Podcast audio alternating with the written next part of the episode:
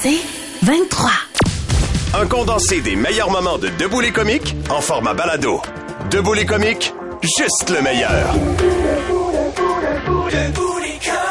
96.9. C'est quoi? Quoi de neuf, docteur? Avec le doc Michael Bensoussan. Non, jamais entendu parler. Les vaccins à ARN euh, dont on a énormément entendu parler pendant la crise du COVID ne serviraient pas qu'à protéger des virus, mais pourraient aussi bien être une révolution dans la prise en charge des cancers. Pour vrai? Ouais, et on en jase avec euh, le doc Michael Bensoussan. Allô, Mick? Absolument bon matin. Hein, c'est gros, ça. Oui, mais, c'est mais pour énorme. quel cancer, précisément? Est-ce qu'on est, proche de guérir du monde avec des vaccins? Je comprends. On est proche de guérir du monde avec des vaccins, parfaitement. Hein? De guérir des cancers, là. Absolument. Je rappelle à nos auditeurs qu'on est en train de parler des vaccins à ARN messager. Donc évidemment, on en a parlé beaucoup, beaucoup, beaucoup, Ben oui, beaucoup pendant la, la pandémie, pandémie. Parce que pendant la pandémie, les vaccins à ARN messager, veut, veut pas pour les auditeurs que j'entends et qui sont encore, ouais, mais les vaccins, on nous a menti, etc. La pandémie a fait officiellement 23 millions de morts dans le monde. Je dis officiellement parce que le bilan actuel de la Chine reste 100 000 morts. Euh, bon, euh, tout le monde sait que c'est, c'est- ceci est faux. Donc ça a fait des millions et des millions de morts. Et ce qui a sauvé, sauvé des millions de vies, c'est ces vaccins ARN messagers. Cette technologie des vaccins ARN messagers, elle est pas si vieille que ça. L'idée des vaccins ARN messagers, c'est-à-dire de faire des vaccins qui contiennent de l'ARN qu'on injecte dans nos cellules, en l'occurrence dans les cellules musculaires du muscle deltoïde sur l'épaule, et que c'est nos cellules qui vont fabriquer les anticorps plutôt que d'injecter du Un anticorps un anticorps directement. C'est une idée qui séduisait tout le monde, mais en fait, c'est les laboratoires Moderna et BioNTech de- avec Pfizer qui ont de- euh, euh, mis au point cette technologie des nanolipides, donc des tout petits, petits, petits lipides, des- du gras qui va entourer l'ARN et qui va permettre à ces vaccins de fonctionner. Donc ça a fonctionné pour la Covid-19. De manière plus confidentielle, on utilisait déjà les vaccins ARN messagers pour traiter les épidémies de Zika, si vous avez entendu Ouais. parler Ouais. de ce virus, Ebola, qui est une catastrophe euh, faux, ça. sidéral, tellement ce virus est, est mortel et se répand vite. Mais maintenant, on est en train de parler du traitement du cancer du pancréas. Alors, Oh, c'est mortel, qui est mortel. C'est à l'étude pour certains cancers qui sont très mortels encore, comme le mélanome ou les cancers du sein au stade métastatique.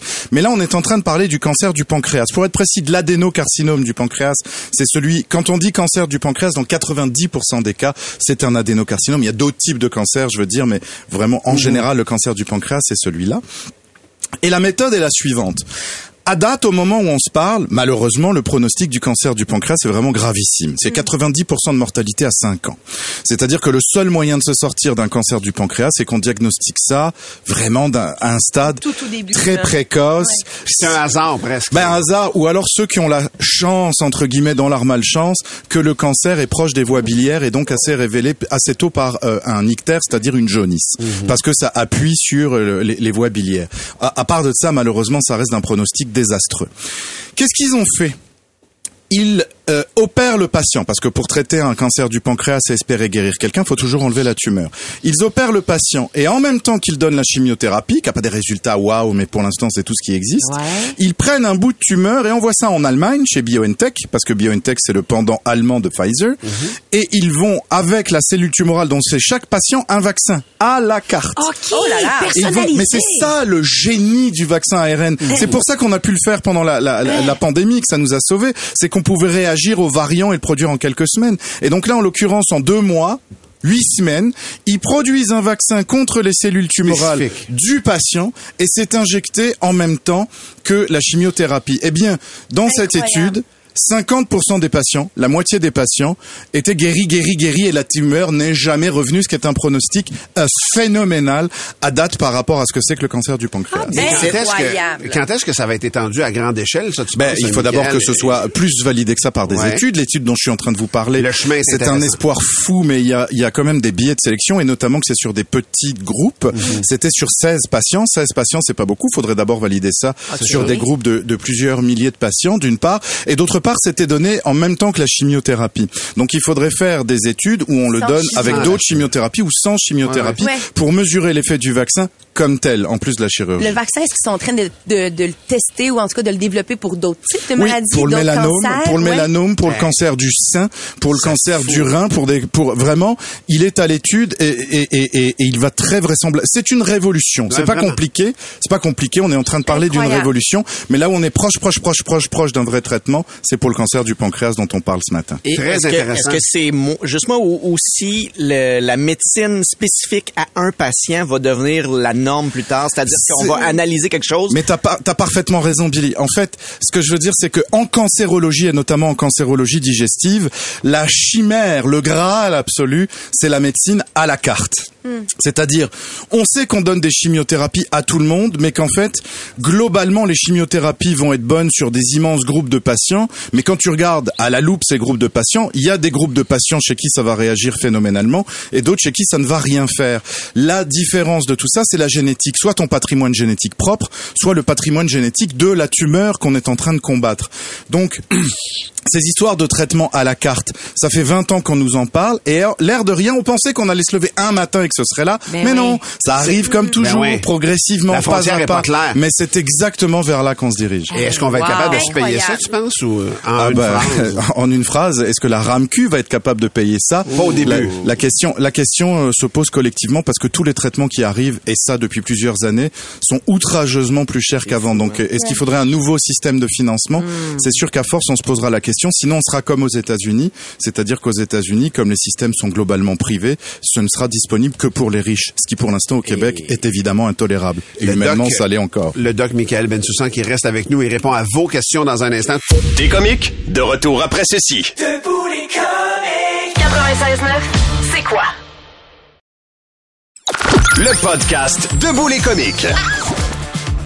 Avec le doc Michael Bensoussan, on essaie de répondre à un maximum de vos questions Ouais. sur le 96.9, 96.9. C'est parti. Est-ce que la prise de médicaments contre le TDAH en jeune âge peut pousser les jeunes vers la drogue à l'adolescence? Merci.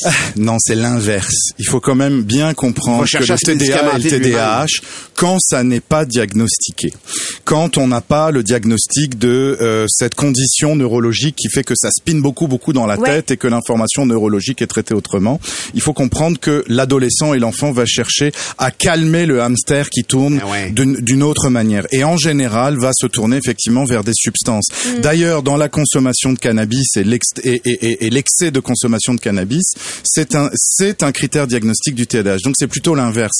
C'est quand on donne ces médicaments-là, qui certes sont des drogues, hein, comme tous les médicaments, c'est des dérivés des, des amphétamines, euh, les concertas de, de, de ce monde, mais au contraire, on va éloigner le risque d'un recours à une substance Ah, c'est bon à savoir. Question auditeur encore. Je tousse comme une défoncée depuis trois semaines, particulièrement la nuit.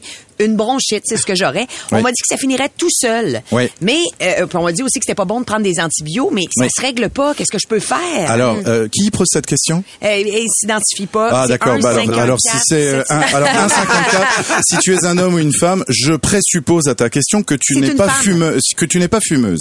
Parce que si tu es fumeuse, je n'ai rien à te répondre que Ah, d'autre ah. que euh, mets ça de côté.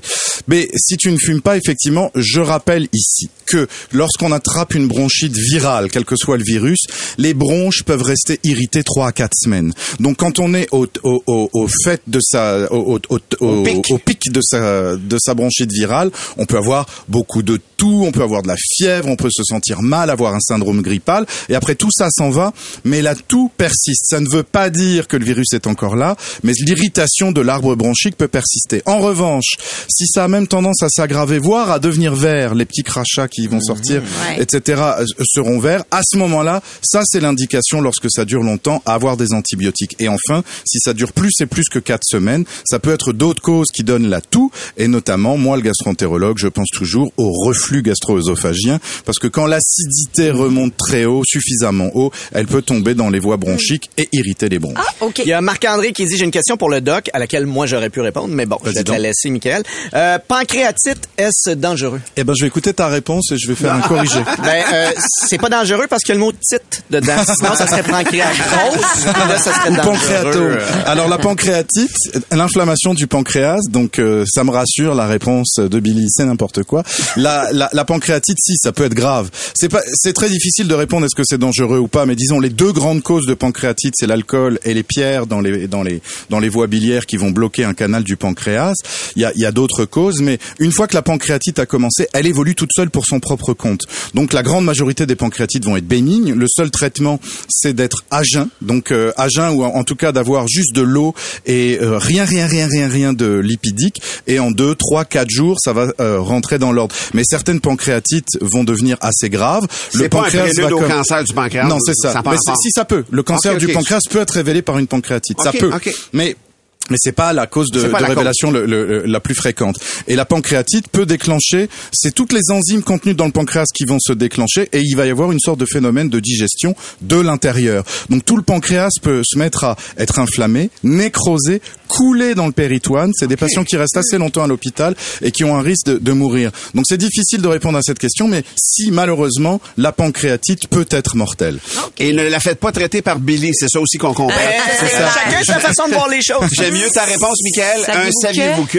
Oui, j'ai un saviez-vous que euh, euh, dans, quand je vous disais tantôt que euh, les vaccins à ARN messager pourraient dans l'avenir et vont immédiatement bientôt là traiter des cancers, eh bien, je voulais vous rappeler qu'il y a là-dedans l'intervention de l'intelligence artificielle. Sans l'intelligence artificielle, ce ne serait pas possible. Développer un vaccin à la carte, développer un vaccin en fonction de ton matériel tumoral, sans participer, sans mettre cet ARN puissance, dans une machine et demander à, à l'intelligence artificielle de multiplier par 10, 100, 1000 le pouvoir de réflexion de plusieurs chercheurs, ce serait totalement impossible. Donc on a demandé à l'intelligence artificielle récemment quels sont les métiers euh, qui sont à l'abri. Je veux dire finalement l'intelligence artificielle là, est-ce qu'elle va remplacer tout, tout, tout, Tout tous le les monde. métiers? L'intelligence artificielle, ChatGPT-4 a répondu non, je ne peux pas remplacer 34 métiers a fait une liste de 34 métiers. Alors il y a la plupart des métiers na- euh, manuels, donc euh, tous les auditeurs et auditrices qui sont bouchers, boulangers ou euh, qui travaillent dans la toiture et qui sont couvreurs. Vous êtes protégés. Jamais ChatGPT va vous remplacer. Moi j'ai regardé pour les médecins, ils ont dit bah les chirurgiens et mettons les endoscopistes, a few, jamais l'intelligence artificielle ne pourra le faire à leur place. Même si l'intelligence artificielle va euh, nous aider à diriger nos gestes, mais par contre les médecins médecins qui n'ont pas forcément de gestes euh, La techniques, vous terminé. pourrez peut-être d'ici 10-15 ans aller consulter un ordinateur qui vous euh, imprimera un diagnostic et une ordonnance. Merci, bonsoir. Donc euh, euh, j'ai trouvé ça, j'ai trouvé ça quand même passionnant de dire euh, de dire aux auditeurs que ces traitements de, de cancer à la carte, c'est très clairement aussi l'intervention de l'intelligence artificielle incroyable. dans la santé et la médecine. Merci, Michael Bensoussan. Toujours passionnant. 7h12 dans On va aller demander un deuxième avis. Ah, là, je l'ai eu sur Windows, je vais essayer sur, Sur Mac. Macintosh, absolument. C'est Siri Euh, Le podcast Debout les comiques. En Colombie-Britannique, une aide enseignante risque de perdre son emploi parce qu'elle a aussi un compte OnlyFans. Moi, je trouve ça aberrant. Voyons donc, elle peut bien faire ce qu'elle veut en dehors de son travail. Puis en plus, je trouve qu'une fille euh, de OnlyFans peut vraiment faire une bonne enseignante. Ah oui, hein? Vraiment. Ah? Oui. Ben, Je suis curieuse de t'entendre. oui, oui, oui. Les vas-y. arguments, vous êtes Oui. prêts? Ben oui. On t'écoute. D'abord, par rapport au tout petit, elle pose les bonnes questions. Hein? Who's your daddy? Hmm? Who's your daddy? Do you want to do your stepmom? Who's your daddy? Donc. Elle pourra aussi leur lire les fables de la femme fontaine. Ben oui, les tout petits. Toujours aussi pour les tout petits, elle a des bons problèmes mathématiques. Par exemple, j'ai une chatte sans poil, ma voisine a une chatte à poil. Ensemble, combien on a de chattes? Et pour bien les faire ronronner, ça va nous prendre combien de battes? Voyons. Alors la réponse c'est deux chattes et quatre battes. Simplement glisser ça comme ça. Ah, ouais, hein, j'avais pas... euh, C'est des additions. Ça va? Mais oui. Euh, elle est bonne en géographie aussi, à mon avis. Tu sais, les questions du genre de quelle région viennent les Floridiennes, de quelle région viennent les Gaspésiennes, quelle région font venir les Clitoridiennes? Alors, tu y vas comme ça, là. Avec le flow. La Ouais. géographie. Avec le flow, exact, c'est très fluide. Pour les maths fortes, elle peut nous faire des calculs plus difficiles. Ah oui, hein? Oui. Si j'ai 13 000 abonnés à 5,99 par mois, en combien de jours je vais faire mon salaire annuel d'aide enseignante? Ah, ben oui. Et si j'ajoute un abonnement premium, en combien de minutes? À vos cahiers! À vos cahiers, les jeunes! Non, mais elle a plein de compétences et euh, j'ai pas abordé le niveau secondaire encore. J'ai pas touché à ça. Je pense qu'elle fait partie de la solution pour que les garçons ne décrochent pas. Oh, c'est Ah, bon. hein? Oui. Ils quitteront pas l'école. Impossible. Ils peuvent pas se lever. Ils ont une bosse dans le pantalon à cacher. Ça, c'est désagréable. Oui, comme on dit, tant qu'à résoudre l'équation, aussi bien la faire en érection. Ouais. Ah oui, on dit ça? Ce fameux, ben oui, C'est, ben oui. Euh, ça. Non, pas, j'avais pas Ça doit être un régionaliste Ouais. de Québec. Elle euh, sera compétente pour les questions sexuelles aussi. Ben, Là, je vais être un petit peu plus crue, Ah peut-être. oui? Ok. Oui. Alors, elle va conseiller le condom. Alors, je conseille le condom. Je conseille la pilule. Je conseille les jujubes grenouilles plutôt que les gummy bears. Ils sont plus faciles à retrouver. Ben. Ça, c'est elle qui parle Ça, ou toi? elle. Non, non, c'est elle. Vous êtes juste être sûr. Ben, c'est ce que j'imagine de elle. Puis les rencontres de parents, et je termine avec ça, Ah. autre avantage. Ah, ben oui. ben oui. Oui, ça pourra se faire en virtuel. c'est vrai. Hein? C'est vrai. Parce qu'elle a de l'expérience avec la webcam. Pas tous les enseignants qui ont ça, là.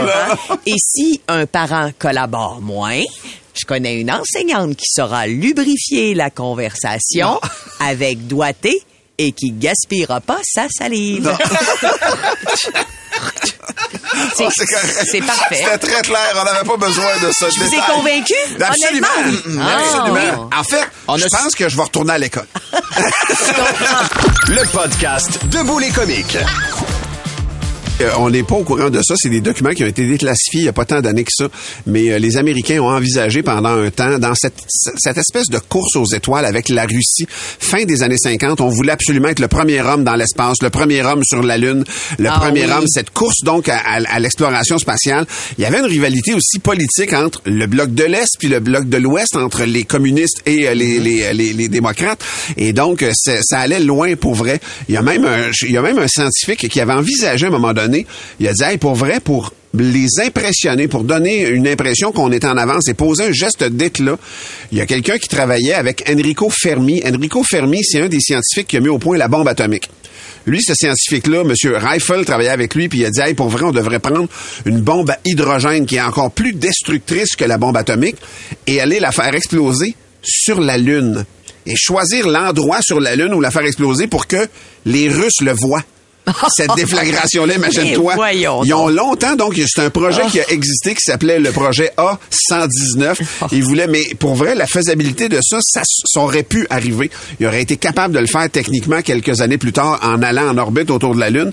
Mais imaginez-vous le coup d'éclat. Pourquoi? Pour rien, dans le fond. Je sais pas, je sais pas si ça aurait brisé la Lune. On sait même pas qu'est-ce que ça fait, tu sais, qu'est-ce que ça Ben, dans le vide de même, dans l'espace, dans l'apesanteur. Niaisage de petit gars. Ben, ouais, peut-être, de pissage, Ah. Moi, je celui qui pisse le plus ça. Oh. Il y aurait vraiment comme eu un flash, vraiment, ils disent, on aurait vu un flash de la Terre, là, vraiment. Tout le monde Si- aurait paniqué. Tu sais, ceux qui sont pas au courant, là. Ah Je oui. sais pas. Hey, là. tu le sais pas, mais quand les Russes ont lancé Spoutnik, les Américains ils ont fait OK, il faut qu'on fasse nous aussi un geste Ah d'être là. Et c'est un des gestes qui a été envisagé, imaginez-vous, euh, d'aller faire exploser une bombe à À la hydrogène. place, ils ont été. Ouais, c'est ça, c'est ça. Fait que c'est vraiment comme deux opposés. on va-tu en vacances ou on fait sauter le resort? Autres, mais ils parlent vraiment, t'as raison, Tammy, c'est vraiment de marquer le territoire et de dire on était les premiers à aller- hey, c'était vraiment imbécile. Eh oui. Et ça s'est pas fait La aussi. vanité. Et heureusement, mais c'est un projet. C'est c'est le scientifique Leonardo Reifel qui, qui s'est exprimé. C'est en 2000 là, qu'il a parlé de ça, de ce Quand projet-là. tu dis que c'est déclassifié, c'est que tout ça, c'était tenu secret. C'était secret passé- jusqu'en 2000. Puis là, il a le droit d'en parler maintenant. Mais fait que les détails de ça sont sortis parce que c'est une opération militaire. Ah C'est la. US Air Force qui est en arrière de ça. Puis dit, hey, faut qu'on trouve de quoi. Mais moi, j'imagine le brainstorm. on fait ça- on fait, on fait sauter à la lune. Ah, on le. On fait- faut qu'il nous voie.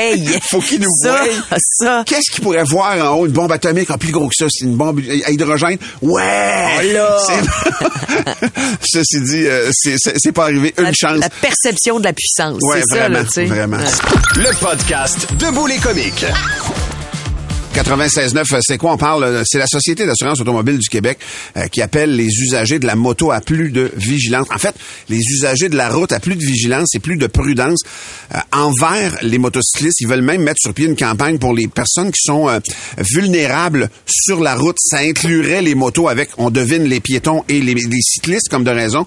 Et donc, c'est préoccupant le début de saison en moto cette année parce que dans les sept derniers jours, on recense sept décès, littéralement. Oh, jour. Un par Ah jour, dans des conditions différentes. Le dernier en date, c'est un jeune homme de 31 ans à Blainville, à Boisbriand, euh, qui euh, a dérapé sur une chaussée plutôt froide euh, dans la nuit de samedi à dimanche. Et donc, on pense que la froideur de la chaussée pourrait être en cause là-dedans, parce qu'on le sait, l'adhérence d'un pneu de, de- de moto, c'est la largeur d'un 25 cents. Là, c'est pas, c'est pas beaucoup de surface qui touche à la route. Fait que t'as, un 25 cents en arrière, puis un 25 cents en avant à peu près. Ah, on réalise pas quand Ben, même à c'est quel point- arrondi, puis c'est, c'est gonflé dur. Tu m'aurais dit c'est de l'eau, j'aurais compris. Ouais. Mais là, tu me dis quand elle est froide, la surface. T'as moins d'adhérence, ça- Ah, effectivement. ouais. ouais, ça prend de, ça prend de la chaleur pour euh, que ça colle comme il faut. Nous, il faut adapter notre conduite en conséquence, bien, comme bien, bien évidemment. Les débuts de saison sont, tru- sont truqués aussi. Au coin d'intersection, il y a beaucoup d'abrasifs qui traînent sable et petits graviers Ah, et autres. oui. Ça, il y a rien de Ça, pire pour traite. déraper puis l'échapper. En même temps, tu fais pas ça à haute vitesse. T'es à une intersection, mais c'est des, c'est, c'est accidentogène. Sans calculer ta amie qui baisse tout le temps sa vite puis pitch une poignée de clous. Faites pas ça, Oui, ça. mais- Pour, ben non, Mais- pour mais Ça dépend, des vieux clous, là. Ouais, ouais. Parce que ça, ceux-là. la- ça met du poids dans ma voiture. Exactement. Elle leste son auto Ouais. de vieux clourier. Euh, ceci dit, euh, la cohabitation peut être difficile au printemps. On en a déjà parlé il y a deux semaines quand l'ouverture, euh, quand la saison a été lancée.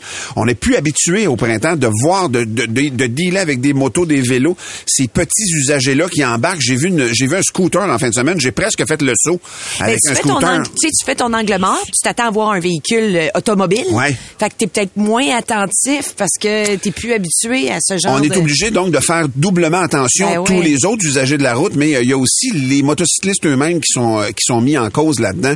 On se demande si euh, la prudence est toujours là et il y a quelque chose qui est offert. Moi, je savais pas ça parce que le bilan là, c'est le- en 2021, il y avait une baisse des blessés, des, des, des motocyclistes qui sont décédés par rapport à 2022. 2022, c'est-à-dire c'est 51 motocyclistes qui ont péri sur les routes du Québec.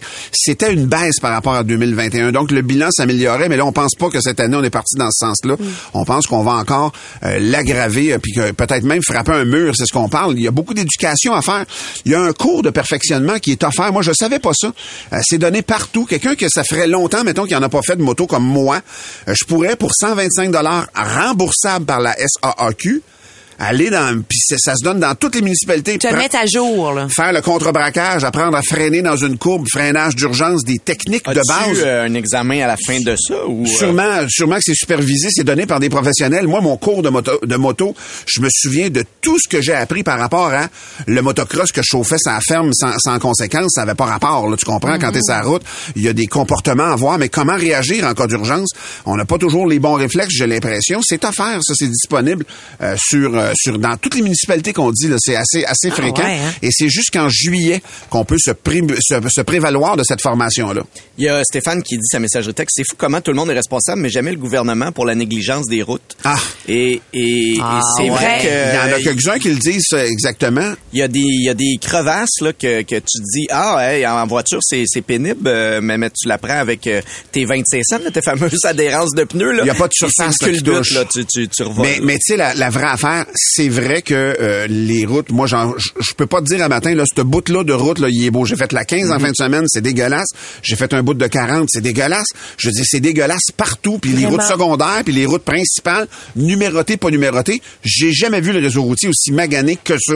Mais en même temps, quand t'es en moto, t'adaptes ta conduite avec qu'est-ce qu'il y a en dessous aussi un petit peu, tu comprends? Tu peux pas rouler à 100, puis il y a pas de problème sur une route pétassée comme on a, moi j'ai l'impression. Ouais, mais c'est ce qu'il faut, ça dépend. Sur la messagerie texte, Daniel, il dit l'autre jour sur des caries, je voyais un gars zigzaguer entre les voitures, il roulait vite, là. Ça avait pas de bon sens, il dit vite comme une balle, Ouais. précisément. Caroline de Carignan a dit, moi, je parle, je pense oui à la prudence en moto, tu sais.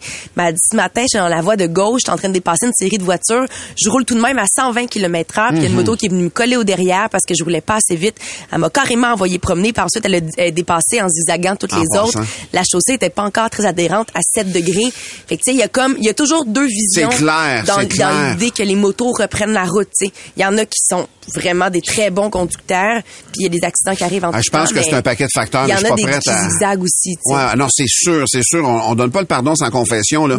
C'est un travail d'équipe quand même ce qu'on a à faire. Puis c'est un travail d'équipe incluant les motocyclistes, bien entendu. Soyons prudents parce que euh, c'est probablement un des loisirs les plus fun. Fun. Sérieusement, moi, j'ai vraiment tripé à être motocycliste, mais c'est dangereux, Colin. On a parlé à un motocycliste euh, la, la semaine dernière, je pense, ou deux semaines, là, sur euh, les collisions que tu as en moto. Oui, oui, absolument. Puis j'ai retenu quelque chose qui m'avait dit, si t'es pressé, prends pas ta moto. Fais jamais. Et j'ai trouvé ça vraiment intelligent que si t'es pressé, c'est c'est- c'est pas Ah un ouais, véhicule pour Si t'es prendre un pressé, si t'es fatigué, prends pas ta loisir. moto non plus parce que tu, tu, tu peux pas être somnolent une seconde là-dessus. Là. C'est Mm. hyper dangereux. On va améliorer ça, ce bilan-là. Un, un- un décès par jour, c'est vraiment... Ça Ça n'a n'a pas de sens. Ah, ça n'a ouais. aucun sens. 5h37, euh, dans un instant, Billy, tu vas nous parler euh, de... Tu vas nous donner l'exemple parfait d'un gars qui a décidé de faire suer. Tu sais, quand on dit le passif-agressif, Ouais. ben, c'est vraiment un bon exemple. Si vous voulez, mettons, faire suer votre euh, propriétaire, là, lui, euh, il y a une bonne solution. OK.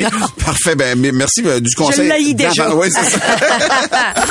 T'es comique, de retour dans un instant. Debout les comiques. 96.9, c'est quoi? Le meilleur des comiques, sur demande. Oh, qu'on y est. Oh, Steven Albert qui va lancer la première blague Allô, ce matin. Euh, alors, c'est un homme qui va voir Monsieur le curé. Mon, mon père, mon père, il est dans le confessionnal. Mon père, j'ai commis le péché de la chair. Oh, mon fils, avec qui? Avec qui? Ah, ça, je peux pas vous le dire. Alors là, Monsieur le curé s'essaye. Il dit, est-ce que c'était avec la boulangère? Non, non. Est-ce que c'était avec l'épicière? Ah, Seigneur. non, non. Est-ce que c'était avec la secrétaire du notaire? Oh. Ah, je peux rien vous dire, mon père. Je pars. Alors, il sort du confessionnal. En sortant, il rencontre un ami. Son ami, dit, d'où tu viens? Il dit, je reviens de me confesser. J'ai pas eu l'absolution, mais j'ai eu trois bonnes adresses. À l'épicerie, le gars. Moi, c'est une blague de la part d'Isabelle Dornstein euh, qui euh, explique c'est un petit gars qui s'appelle Théo et son petit frère s'appelle Tim. Donc, Théo va voir sa mère puis il dit Maman, maman, je suis tanné de devoir partager mon lit avec Tim. Sa mère répond Ben, gars, arrête de te plaindre, là. Je t'ai dit qu'on n'avait pas d'argent pour les funérailles. Euh, la prochaine joke, elle vient de. Vanessa. C'est un gars qui rentre dans un bar puis il est mouillé jusqu'aux chevilles. Là, le, le barman, il demande, ben, voyons, pourquoi t'es mouillé? Le gars répond, ben, je suis allé chercher du bois dans le lac. Ah, OK. Il y a un deuxième gars qui rentre dans le bar puis il y a de l'eau jusqu'aux genoux. Le barman, il demande, mais pourquoi t'es mouillé? Ben, il dit, je suis allé chercher du bois dans le lac. Le troisième gars rentre dans le bar, il y a de l'eau jusqu'à la taille. Le barman, il demande encore, pourquoi t'es mouillé? Je suis allé chercher du bois dans le lac. Il y a un quatrième gars qui rentre, il est mouillé de la tête aux pieds. Hein? Le barman dit, je gage que t'es allé chercher du bois dans le lac. Il dit, non, dis-moi, je m'appelle du bois. C'est une joke de Jonathan. Il dit c'est une blonde euh, désespérée. Elle appelle son mari. Tu sais, elle a le droit. hein. Ouais. Son mari est à la job, puis là, il reçoit l'appel, puis là, sa blonde est comme, j'ai de faire un casse-tête, puis là, il arrive pas, là, peut plus. Puis là, son mari est comme, hey, calme-toi, mon amour, là, hein, c'est juste un casse-tête. Je dis, c'est quoi le modèle, ça boîte? Elle dit, ben, il y a un coq, sa photo, puis là, toutes les pièces se ressemblent. Il dit, hey, gars, je vais revenir de la job, là, on va faire ça ensemble, ça va être correct. Il rentre à la job, sa blonde est en pleurs. Euh, J'y arriverai jamais. Là, comme, ok, ok, chérie, chérie, chérie. T'es super belle, t'es intelligente, mais gars, on va remettre les cornflakes dans la boîte et on va dire rien à personne.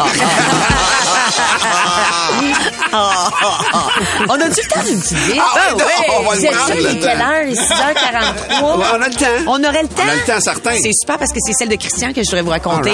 La petite vite à Christian. Ah non, on n'a pas le temps! OK, c'est correct. Comment t'appelles ça une voyante naine qui s'évade de prison? Je sais pas. Une petite médium au large. Eh, ça, c'est que, tu sais, médium. Une petite, naine. médium, Ouais. Pour plus de tes comiques, écoute 96.9 C'est quoi du lundi au vendredi dès 5h25 ou rends-toi sur c'est quoi.com. C'est 23.